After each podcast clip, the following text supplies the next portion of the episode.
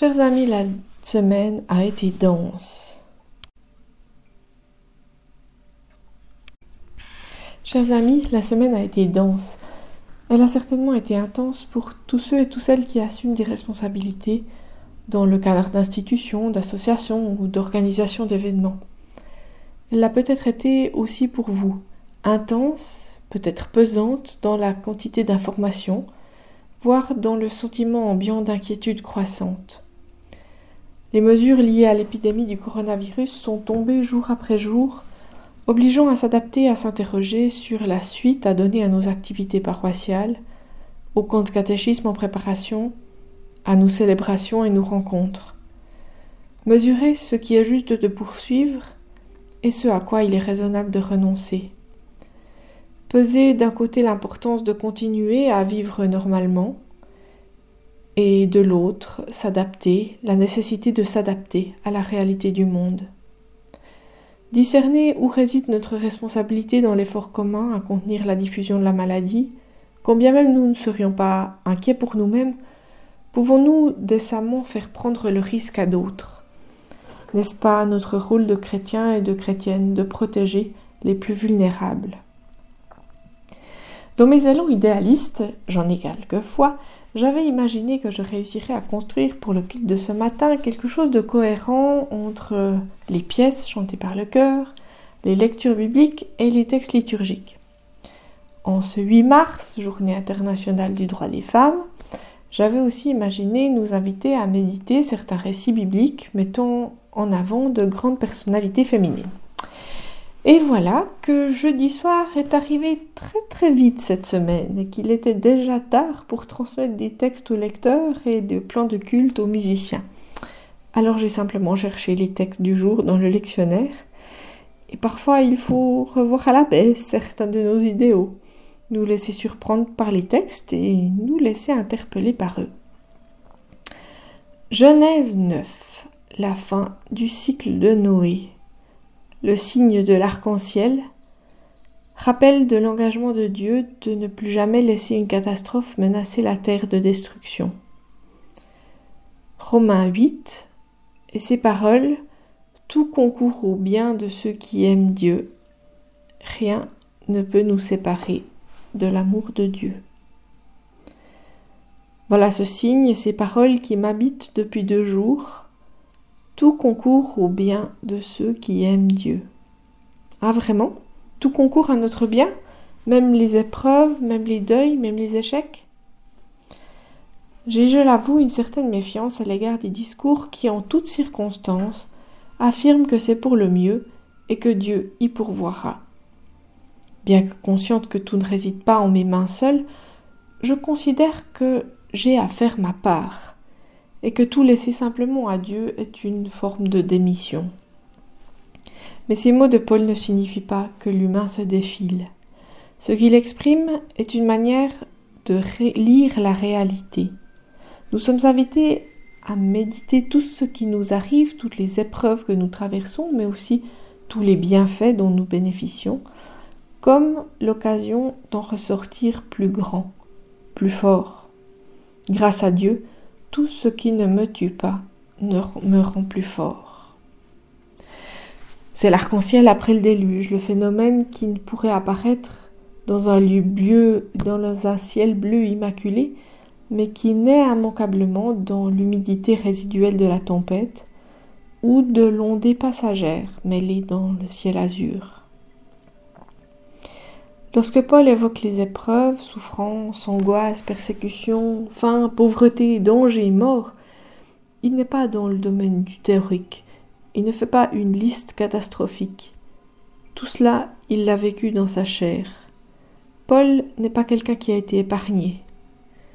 Et il ose s'enraciner dans cette confiance. Si Dieu est pour moi, qui sera contre moi? Cela ne signifie pas que rien ne peut nous arriver, ni que nous serons épargnés par les épreuves. Cela signifie qu'en toutes circonstances, nous ne serons pas abandonnés de Dieu. La nuance est importante. La foi n'est pas l'assurance que rien ne nous arrivera, elle n'isole ni du monde ni des difficultés, elle permet de les vivre dans la confiance de la présence indéfectible de Dieu à nos côtés, et dans la capacité ensuite à faire des épreuves traversées, des occasions d'affermissement spirituel. Assurément, ces derniers jours, nous avons été submergés de messages de prudence et un certain ras-le-bol s'est aussi fait sentir. Au fond, ce n'est qu'une mauvaise grippe. Des messages alarmants d'un côté et puis de l'autre, des messages qui semblaient dénoncer une exagération, mais qui finalement se révèlent intellectuellement au moins aussi inquiétants. Du genre stop à la psychose, des théories du complot, disant que les firmes pharmaceutiques cherchent profit, et j'en passe. Difficile au milieu de cette tournante de se positionner soi, de savoir comment je le vis vraiment moi-même. Suis-je inquiète? Suis-je trop influencée? Est-ce que je minimise par réaction, voire par déni? Est-ce que je me laisse habiter par la peur? Les chrétiens que nous sommes vivent dans l'espérance. Nous sommes plus portés vers la confiance que vers la méfiance. Cela ne signifie pourtant pas que nous vivons dans l'insouciance et l'irresponsabilité. Ainsi, je crois qu'il est important de nous raffermir dans la foi, dans la confiance que tout concourt au bien, de croire au signe de paix, de viser l'arc-en-ciel et d'agir en conscience, en assumant notre responsabilité chrétienne qui est et qui a toujours été celle de protéger les plus faibles. En appliquant les mesures recommandées par les autorités, nous n'agissons pas par peur. Nous participons chacune et chacun à ralentir la propagation. Et si par notre action une personne n'aura pas été affectée, alors c'est une petite victoire. Nous avons tous dans nos connaissances des personnes au système immunitaire affaibli, qui ont des maladies chroniques, qui suivent une chimiothérapie ou, des femmes enceintes. C'est pour eux, c'est pour elles que nous prenons des précautions, plus encore que pour nous-mêmes. Et si dans quelques semaines on constate que l'épidémie ne fait pas rage de manière aussi virulente que cela aurait pu être craint, alors tant mieux. Mais il y a fort à parier que quelques esprits chagrins viendront dire Vous voyez, c'était finalement pas si terrible. Qui sait?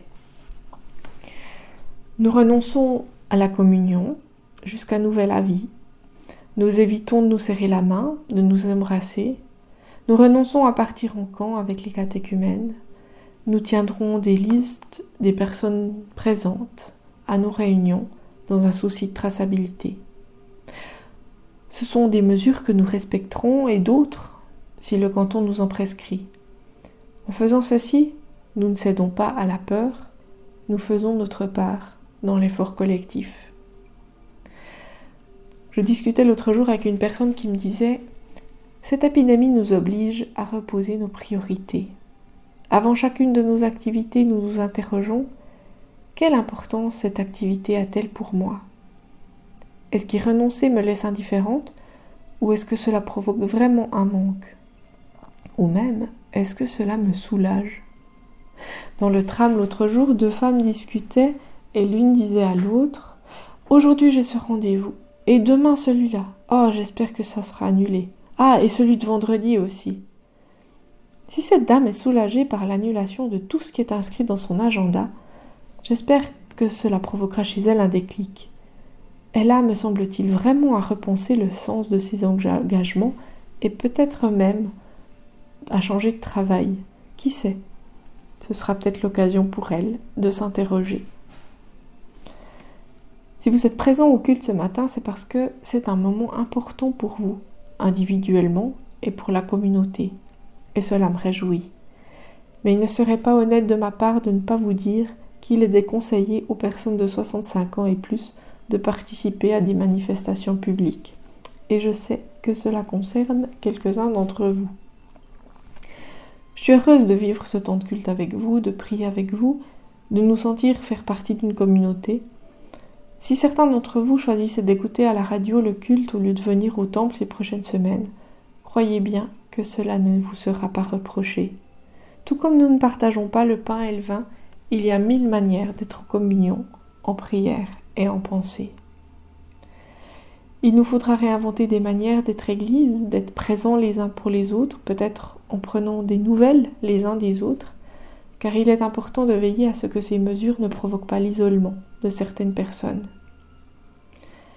Soyons raffermis dans notre foi, dans notre espérance, dans la confiance que tout concourt au bien de ceux et celles qui aiment Dieu, et laissons encore résonner ces paroles de l'Épître aux Romains.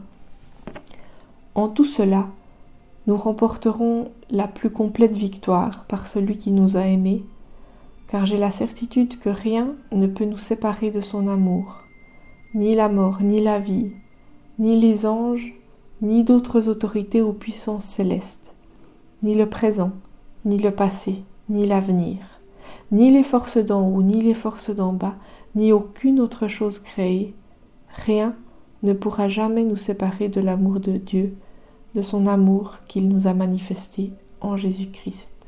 Amen.